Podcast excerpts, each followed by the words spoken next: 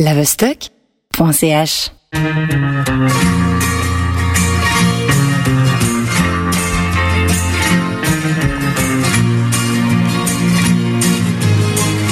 Les Sœurs Lumière. Bienvenue dans ce dernier épisode 2019 des Sœurs Lumière. Aujourd'hui, on va vous parler du film A Girl Walks Home Alone at Night de Anna Lini Amirpour, qui sera projeté et discuté le 13 juin prochain dans le cadre de notre ciné-club au Grutli. Aujourd'hui, on va parler diaspora, dystopie et vampirisme, entre autres. Et pour ce faire, on a au micro Ronman et moi-même, Isaline et Alexis à la réalisation. Pour vous rafraîchir la mémoire, le Ciné-Club Les Sœurs Lumière, c'est un projet nouveau en son genre à Genève qui veut visibiliser des films de femmes et questionner leur rôle au cinéma, que ce soit à l'écran ou derrière la caméra. Il est né d'une collaboration entre les cinémas du Grutli, qui offre à Genève une unique programmation cinématographique à la fois classique et émergente, et l'association F Information. Celle-ci est un lieu d'accueil et d'information pour femmes et familles à la rue de la Servette, qui offre des consultations juridiques et psychosociales pour femmes de tous horizons, ainsi que des activités collectives pour stimuler l'échange entre femmes, la confiance et la créativité. F-Info, c'est aussi la bibliothèque Filigrane, qui propose une collection unique en Suisse romande d'ouvrages autour du féminin et de l'égalité. Vous pouvez également y emprunter des films, ceux projetés par les Sœurs Lumière évidemment, mais aussi d'autres films des mêmes réalisatrices et bien plus. Pour revenir au ciné-club, on a voulu vous montrer cette année des films de genre. Ce type de film dont les femmes s'emparent particulièrement peu. Après l'horreur, le western et le thriller, on vous propose un film de vampire, genre dont Amirpour revisite entièrement les codes. Si ce n'est que parce que le film est en farci, en noir et blanc, et que le vampire est une femme. Mais à toi, Roman, de nous plonger dans son intrigue. Sorti en 2014, A Girl Walks Home Alone at Night est le premier long métrage de la réalisatrice et scénariste Anna Lili Amirpour. Et pour un premier film, elle fait fort. Celui-ci tourne autour d'une romance entre une femme vampire et un jeune homme dont le père toxicomane est criblé de dettes. L'histoire se passe dans un monde dystopique, désertique nommé Bad City, une ville fantôme iranienne fantastique et inquiétante. On vous pose l'ambiance. Centrale électrique qui grésille, extraction de pétrole et ciel qui gronde. Un no man's land sorti d'un western donc. Un mélange étonnant dans lequel l'héroïne va faire la justice et effrayer les malfaiteurs violents avec des canines aiguisées et un regard perçant. La réalisatrice le définit comme un film de vampire western iranien. Voilà de quoi régaler les yeux dans des décors en noir et blanc très contrastés et dont s'émane une forme de sensualité. On se laisse happer par l'ambiance flottante et expressionniste du long métrage. On évolue dans la narration au rythme des pas d'une jeune femme en tchador, marchant seule dans la nuit comme le nom du film l'indique. Maintenant, un son de la bande originale pour poser le décor.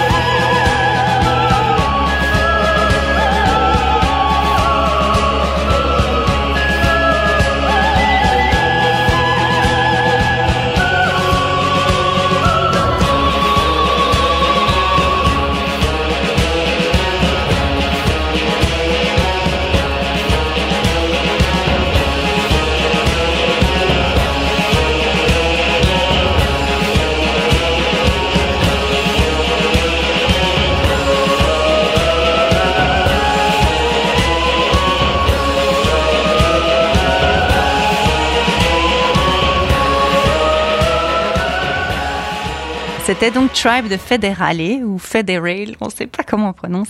Et nous y reviendrons bientôt car la musique a une place très importante dans le film d'Amirpour. Mais revenons d'abord à cette jeune réalisatrice irano-américaine dont A Girl est le premier long métrage. Née à Londres de parents iraniens, ayant fui leur pays lors de la révolution culturelle, elle a grandi aux États-Unis, en Floride d'abord, puis en Californie. Son, son, personnage et son histoire sont assez fascinants, je trouve. Nourrie au cinéma fantastique par son père, c'est à 12 ans qu'elle réalise son premier film, un court métrage d'horreur qui se déroule dans une pyjama party. Elle passe sa jeunesse américaine à faire du skate, s'inscrit en fac de biologie, puis plaque tout pour faire du snowboard. Elle a aussi été chanteuse bassiste dans un groupe de rock et étudie finalement l'art et le cinéma à l'Université de Californie. C'est donc une femme tout à fait américaine qui dit avoir complètement baigné dans la culture pop. Mais son identité est à la fois iranienne puisqu'elle a toujours parlé farsi à la maison et fréquenté les cercles de la diaspora. Pour Amirpour, faire des films, c'est donner vie à ses rêves. Dans ce premier film, elle a voulu faire pénétrer, acteur d'abord et spectateur ensuite, dans son univers mental. Pour cela, elle a créé de toutes pièces un monde fictif, la ville de Bat City.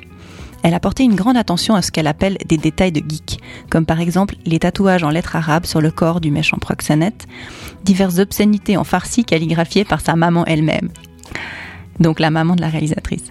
Dans la chambre du personnage central, vous verrez, ne voulant pas utiliser de références trop directes au monde réel, les posters, ressemblant à s'y méprendre à Michael Jackson ou Madonna, sont en fait des photos de son cousin et producteur, travestis et imitant leur pose pour l'occasion.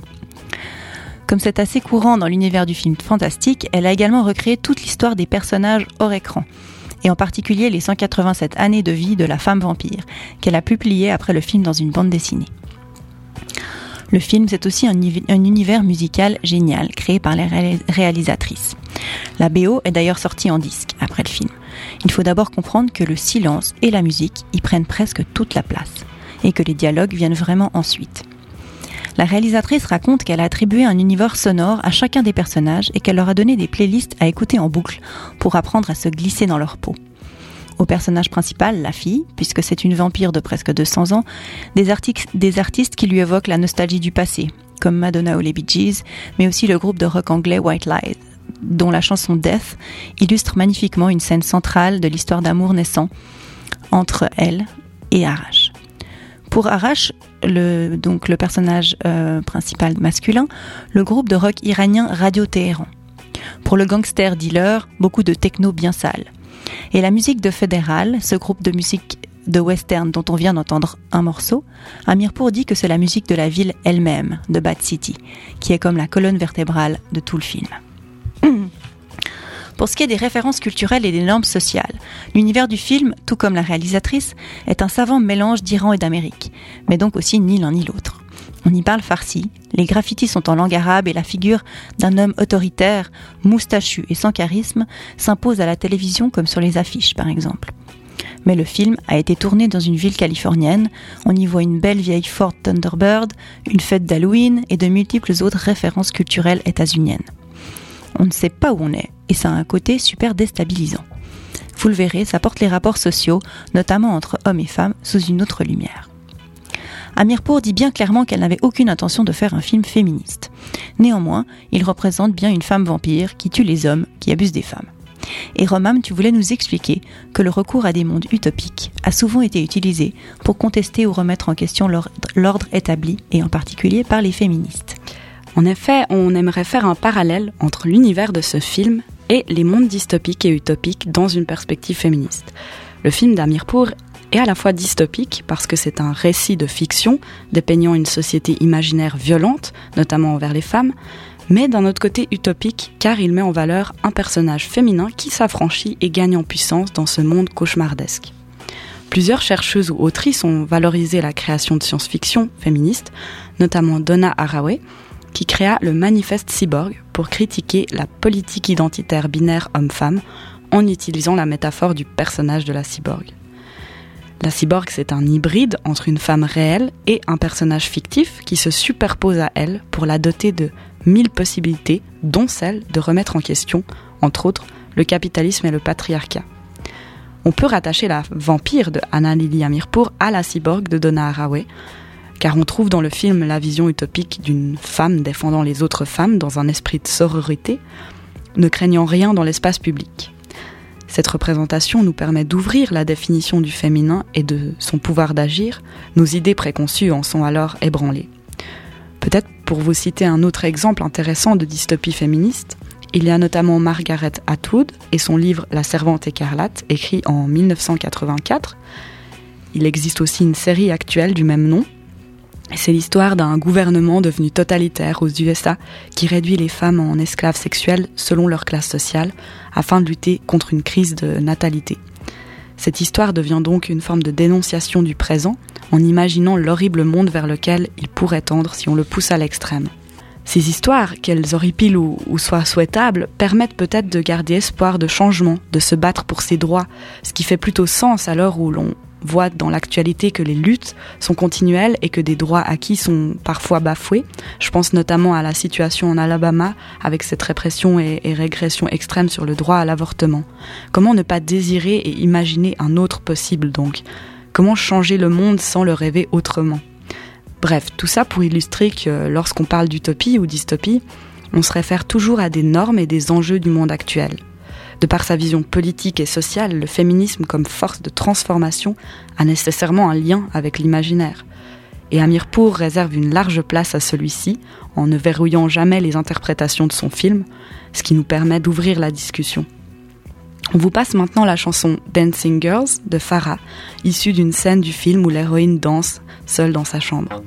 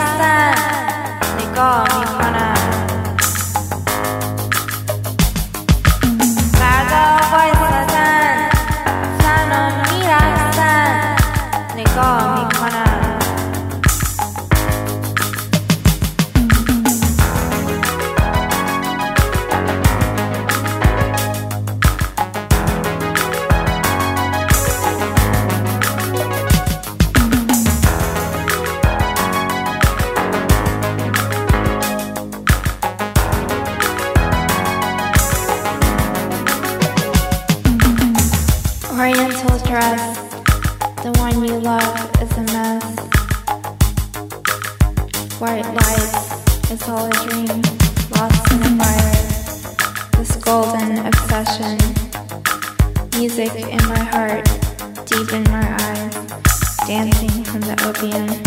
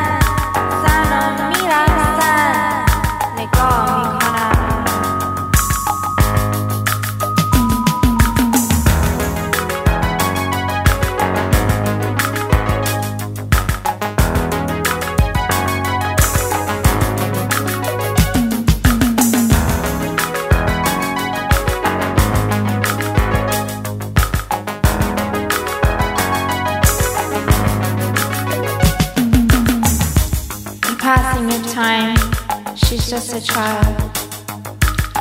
To recover a long lasting beauty, she will die young. She's just a normal girl,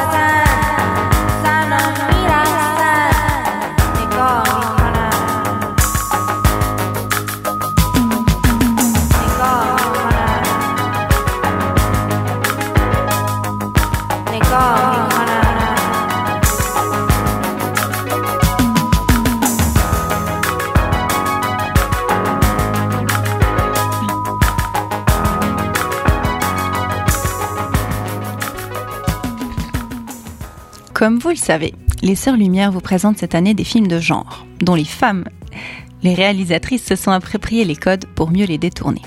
A Girl, c'est effectivement un film de vampire, mais c'est surtout un film original et unique. Quand on lui demande d'où lui est venue cette idée de vampire iranienne, Amirpour raconte qu'elle a jailli lorsqu'elle essayait un tchador pour s'amuser lors d'un précédent tournage. Elle dit qu'elle s'est sentie comme une chauve-souris et que ça lui a donné envie de faire du skate pour le voir flotter.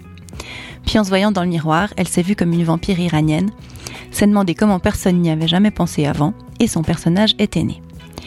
Mi-vampire, mi-Batwoman, un peu comme Clark Kent, la fille du film met son tchador pour sortir la nuit et faire régner la justice, et redevient une jeune femme aux cheveux courts à l'air tout ce qu'il y a de plus normal une fois qu'elle est de retour dans sa chambre la réalisatrice reprend un certain nombre des codes des films de vampires, inspirés notamment par Nosferatu, l'histoire de Dracula, portée à l'écran par l'allemand Murnau en 1922. Le vampire, figure immortelle, traverse les âges en solitaire et observe la société des hommes. Il craint la lumière et chasse la nuit, car il doit tuer pour se nourrir. Jusqu'ici, ça colle. Mais notre film diffère beaucoup autant des vieux films de vampires que des plus récentes adaptations du thème. En effet, au début des années 2000, le genre a vécu un renouveau plutôt mainstream en la figure d'hommes vampires, beaux, ténébreux et séducteurs, qui font trembler les adolescentes, dans des films comme Twilight, Vampire Diaries ou True Blood. Avec A Girl, on en est assez loin. Évidemment, la vampire est d'abord une femme. Et puis, le film ne fait pas peur, puisqu'il s'en dégage plutôt une ambiance contemplative et mystérieuse. Si angoisse il y a chez le spectateur, elle vient surtout de la manière dont certaines femmes sont abusées dans le film. Le vampirisme n'est pas non plus prétexte à représenter un désir physique violent et dévorant. Le film est bien celui d'une histoire d'amour, sensualité et attirance il y a, mais aussi douceur et presque tendresse.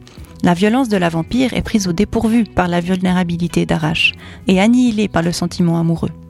Elle consent même à le laisser lui faire du mal à elle, dans une scène assez que je n'aimerais pas spoiler.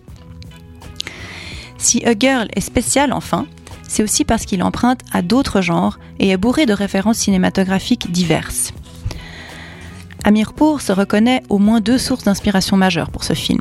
D'une part David Lynch et ses décors nocturnes, silencieux et anxiogènes, souvent surréalistes, et aussi Sergio Leone, père du western spaghetti, courant cinématographique italien des années 60 où la musique tient une place centrale.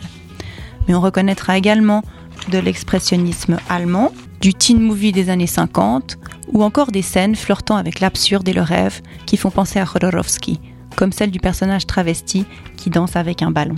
Bon, je crois que je vous en ai assez dit sur le film, et alors je te laisse la parole Romane pour nous parler en quelques mots de notre invité qui viendra discuter avec nous après la projection le 13 juin.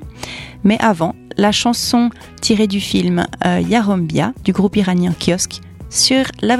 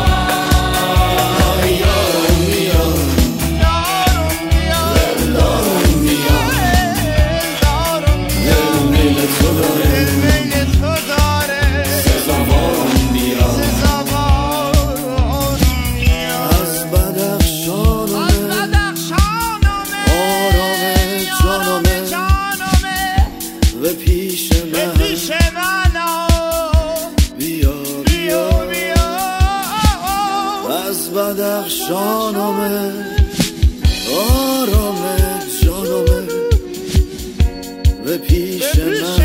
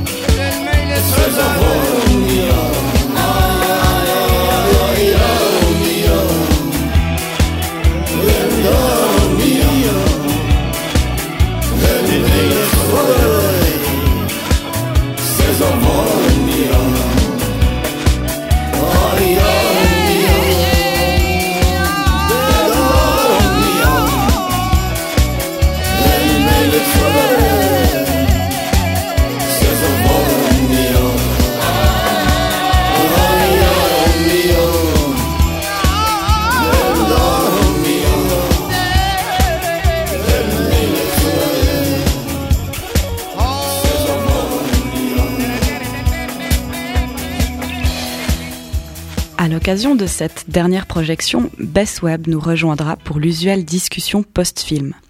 Best Web est journaliste, monteuse et aussi programmatrice pour le Bechdel Test Festival à Londres, qui a lieu depuis 2015 et qui célèbre le cinéma féminin passant le fameux Bechdel Test. Pour rappel, celui-ci est inspiré de La Règle donnée en 1985 par l'illustratrice Alison Bechdel, qui mesure combien les femmes sont représentées dans un film. Les critères sont les suivants. Il doit y avoir au moins deux caractères féminins dans le film. Deux, elles doivent les deux avoir un nom. Et trois, elles doivent parler ensemble d'autre chose que d'un homme. Le test paraît simple et peut-être imparfait, mais par exemple sur le top 25 des plus grands films de 2016, seule une petite moitié remplit les conditions. Le test n'est pas censé mesurer à quel point un film est féministe, mais doit soulever si oui ou non le film est, encore et toujours, dominé par les hommes. Cela donne du pain sur la planche pour les prochaines années. Le but du festival dont fait partie Best Web est au contraire de célébrer des films qui représentent une variété de personnages féminins dans une visée positive et émancipatrice. Pour finir, pour les addicts au podcast, il se trouve que le Bechdel Test Festival en publie un depuis peu, Who is She, sur euh, bechdelfest.com slash podcast. Chaque podcast se concentre sur une femme qui a eu un rôle important dans le cinéma comment elle a fait évoluer le paysage cinématographique. Bon, on vous en a déjà trop dit, manque plus qu'à venir à la séance du 13 juin à 19h30 au cinéma du Grutli pour voir ce fameux long métrage intrigant et discuter avec Betweb. Nous, en tout cas, on a été conquises, alors venez nombreuses et nombreux. Et n'oubliez pas qu'il y a une verrée à la suite du film pour faire perdurer les discussions. On remercie encore la Vostok, Sabrina et Alexis pour cette collaboration sur les quatre podcasts réalisés, expérience qui était plus qu'enrichissante pour nous.